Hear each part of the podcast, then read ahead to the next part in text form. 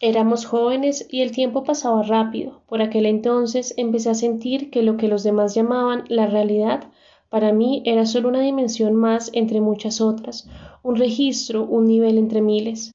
Algunas veces, por mis largos vagabundeos por la ciudad, me tropezaba con lo que yo denominaba puertas, es decir, zonas que comunicaban con otras realidades, pasadizos, umbrales.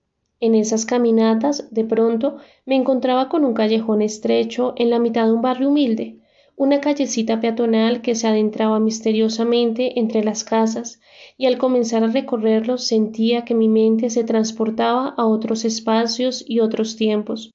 Veía personas que no sabía de dónde salían y oía voces de alegría o de desdicha que se apagaban en medio de la penumbra.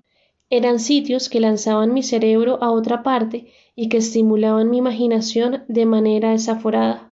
Las fotografías que tomaba de esos callejones, de esas fábricas abandonadas, de esas estaciones de tren, de esos cementerios o de esas plazas de mercado eran distintas. Me esforzaba mucho por elegir cierto tipo de contraluz que iluminara el sector con una intensidad mágica, que transmitiera una energía extraña, como si se tratara de un sueño o de una alucinación y no de un lugar real. A esas series de fotos las llamé puertas, y me disgustaba mucho que cuando se las mostraba a alguien esa persona leer el título de la foto puerta 7 o puerta 12, preguntara con cara de extrañeza, pero ¿dónde está la puerta aquí? Eso era suficiente para que yo inventara cualquier pretexto, metiera el resto de las fotos en la caja y me despidiera de afán. Un domingo, en la página cultural de un periódico, vi que anunciaban la apertura de un taller creativo para diferentes clases de artistas, escritores, pintores o músicos. El encabezado me llamó la atención. El arte, un viaje a otros mundos, ahora su percepción.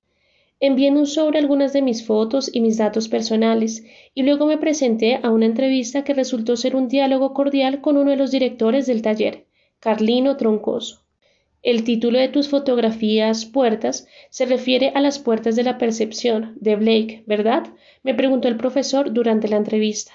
Sí, se refiere a zonas de esta realidad que nos comunican con otras realidades, dije con la voz temblorosa, como si estuviera en un interrogatorio policial. Bello concepto. ¿Has leído lo que escribió Huxley al respecto? No, no, señor. Llega Blake por Jim Morrison, el cantante de rock. Ya habrá tiempo para que lo leas. Te lo puedo prestar más adelante y enseguida me comunicaron que me habían aceptado en el taller. Me dieron un recibo de matrícula para que pagara en el banco y me anunciaron que empezaríamos el lunes siguiente, de seis de la tarde a nueve de la noche.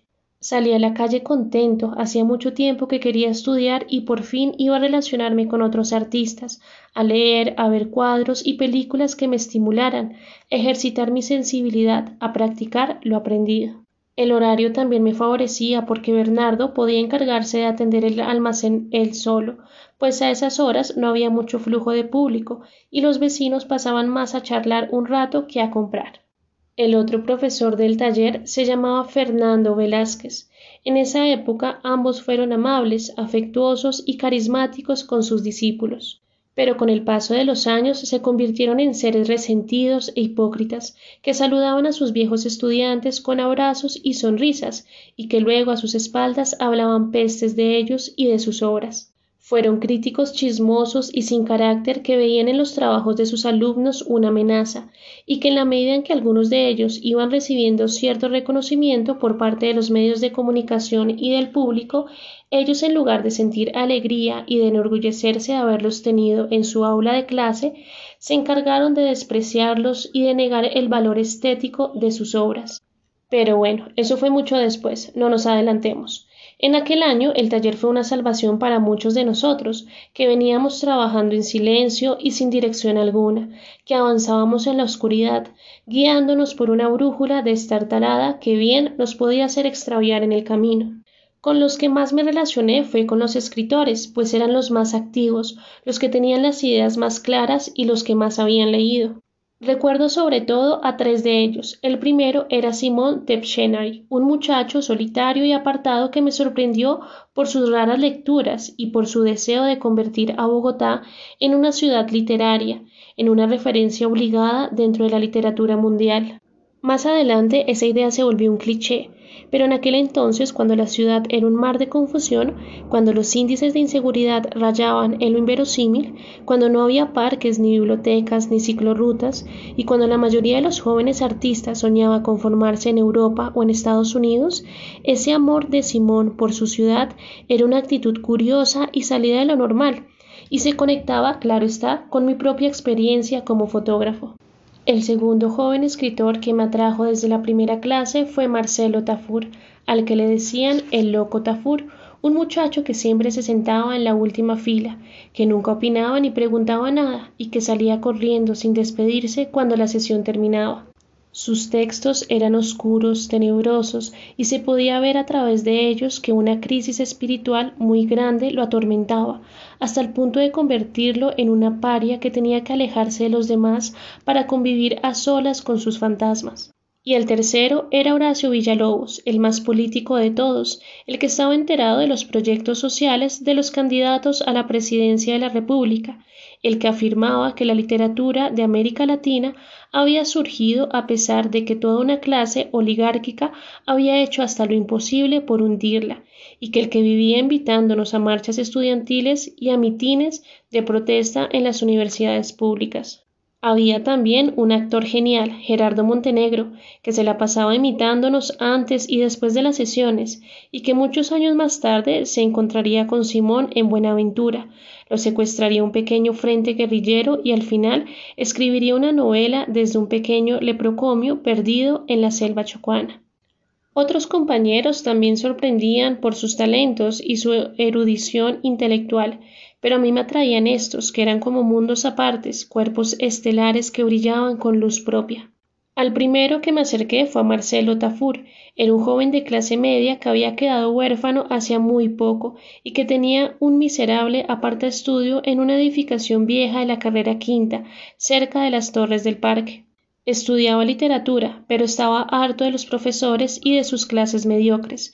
Él creía que alguien dedicado a los libros tenía que ser una persona especial, sensible, con opiniones distintas de las del vulgo, y lo que había pasado en la universidad era que se había tropezado con una horda de burócratas integrantes y babosos que repetían año tras año las mismas ideas. A Marcelo le parecía increíble que esos profesores que tenían un alto concepto de sí mismos y que creían que ellos conformaban un grupo de intelectuales serios jamás iban a los ciclos de cine, ni a los de teatro, ni a ver a los grupos de jazz, ni leían autores contemporáneos, ni sabían acerca de los nuevos movimientos literarios que ya comenzaban a remover el continente entero.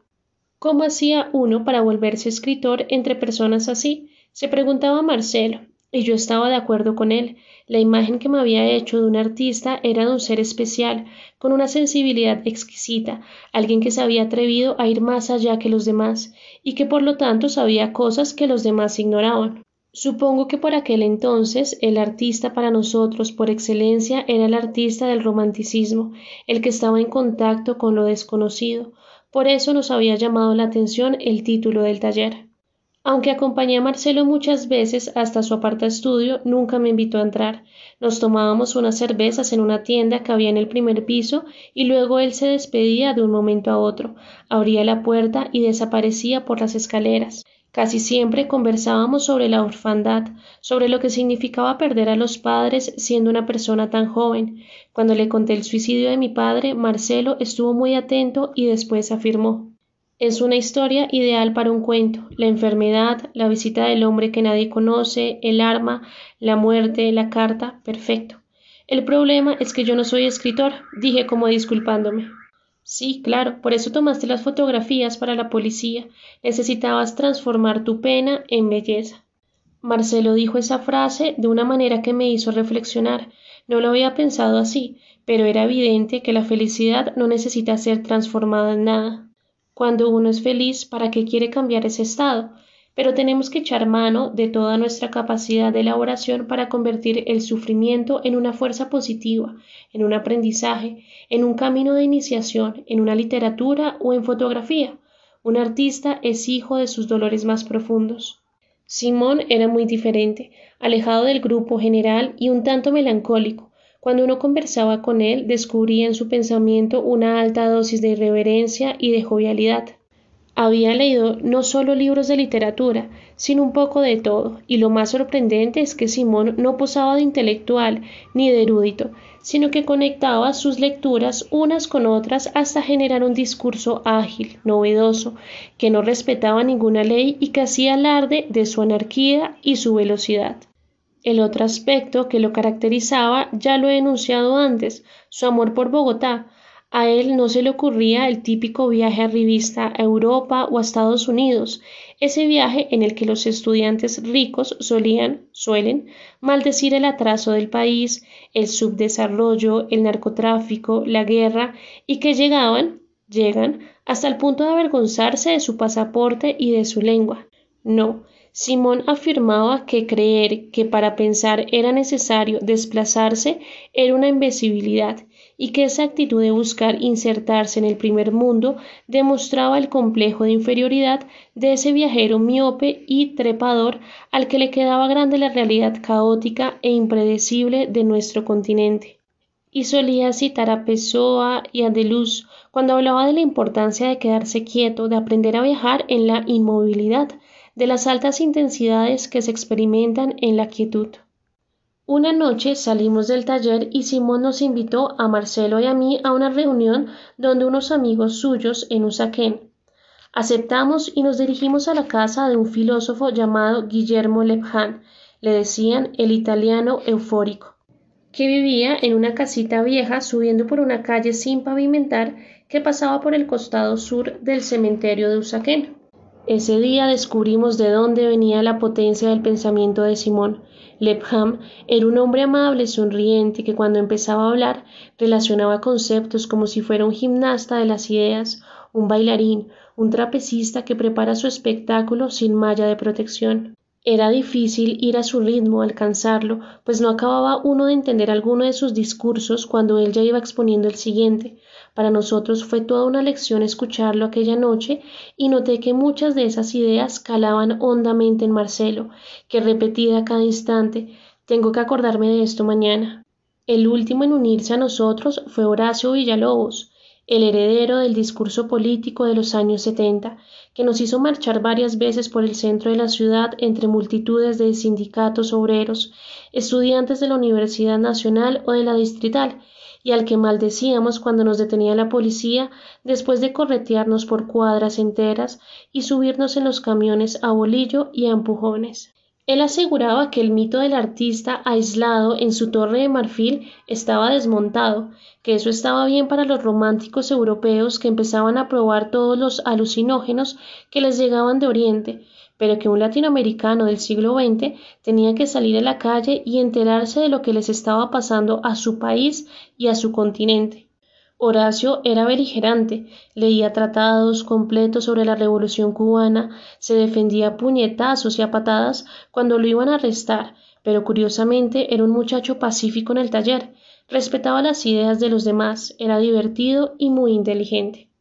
Horacio intentó que yo militara en el Partido Comunista o que fuera a uno de los encuentros secretos patrocinados por el ELN, Ejército de Liberación Nacional, en el barrio Policarpa Salabarrieta, en una bodega en la calle Tercera Sur, pero la verdad era que yo asistía a las marchas y a los mitines porque eso no me comprometía en absoluto, ni me obligaba luego a recibir órdenes de nadie. La militancia política era ya otra cosa, y yo sabía que no estaba diseñado para ella. Mi carácter era el de un renegado y cualquier tipo de disciplina militar que me obligara a ser un subordinado iba en contravía de mi personalidad. Además, una tarde había escuchado la historia de un joven del barrio que se había vinculado a la guerrilla urbana y que su primer trabajo había sido custodiar a un secuestrado.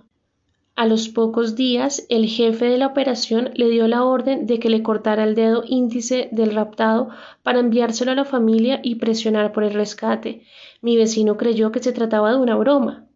No, el jefe estaba serio y le dijo que esa misma noche pasaba por el dedo, que lo cortara con uno de los cuchillos que había en la cocina. Mi vecino no fue capaz y se escapó esa misma tarde del lugar. Luego le pidió ayuda a su familia ellos recogieron un dinero con gran esfuerzo y lo mandaron donde unos familiares en Quito a trabajar en una fábrica de zapatos. La célula urbana a la cual había pertenecido lo buscó durante meses para matarlo. Yo no me podía imaginar en una situación semejante, recibiendo órdenes de un cretino resentido o de un psicópata con ínfulas de revolucionario mesiánico. Qué jartera. A mí no me gusta el sistema, era cierto, pero no pensaba convertirme en un sádico pervertido con un panfleto político en la mano que me autorizaba a cometer cualquier atrocidad. Cuando actuaba en forma violenta era en defensa propia y siempre conforme a los códigos juveniles que imperaban en una jungla urbana como Bogotá. El cuarto integrante del taller con el que entablé contacto fue un actor del Teatro Libre de Bogotá, Gerardo Montenegro, un joven con una capacidad de imitación que le permitía representar frente a nosotros a expresidentes, a presentadores de televisión o a los propios directores del taller. Sin embargo, por alguna razón que nunca descubrí, Gerardo no nos permitió intimar con él, guardaba distancia con respecto a nosotros, y solo unos años más tarde supe que había sido secuestrado por un frente guerrillero y que había terminado escribiendo una novela, Los hombres invisibles, desde un leprocomio perdido en la selva chocuana. Según lo que pude averiguar después, Gerardo nunca regresó a la civilización y construyó un centro de salud para hacer más llevadero el dolor de los leprosos de ese departamento. Se casó con una de las enfermas y abandonó su pasado de actor de teatro. Ellos cuatro fueron para mí una luz en medio del túnel, un faro en la mitad de una tormenta, un oasis sobre la arena ardiente del desierto. Después de la muerte de mi padre, yo me había concentrado en Bernardo y en sacar la tienda adelante, y mis compromisos con la fotografía habían pasado a un segundo plano. Entre las clases a mi hermano y las facturas de los proveedores, yo vivía recriminándome en silencio y sin que nadie se diera cuenta. Todos los días me decía que era un artista y que era mi deber regresar al camino que me correspondía. Por eso las caminatas y las conversaciones con esos cuatro nuevos compañeros se volvieron para mí imprescindibles, una especie de espejo gigantesco que me recordaba las líneas más marcadas de mi rostro.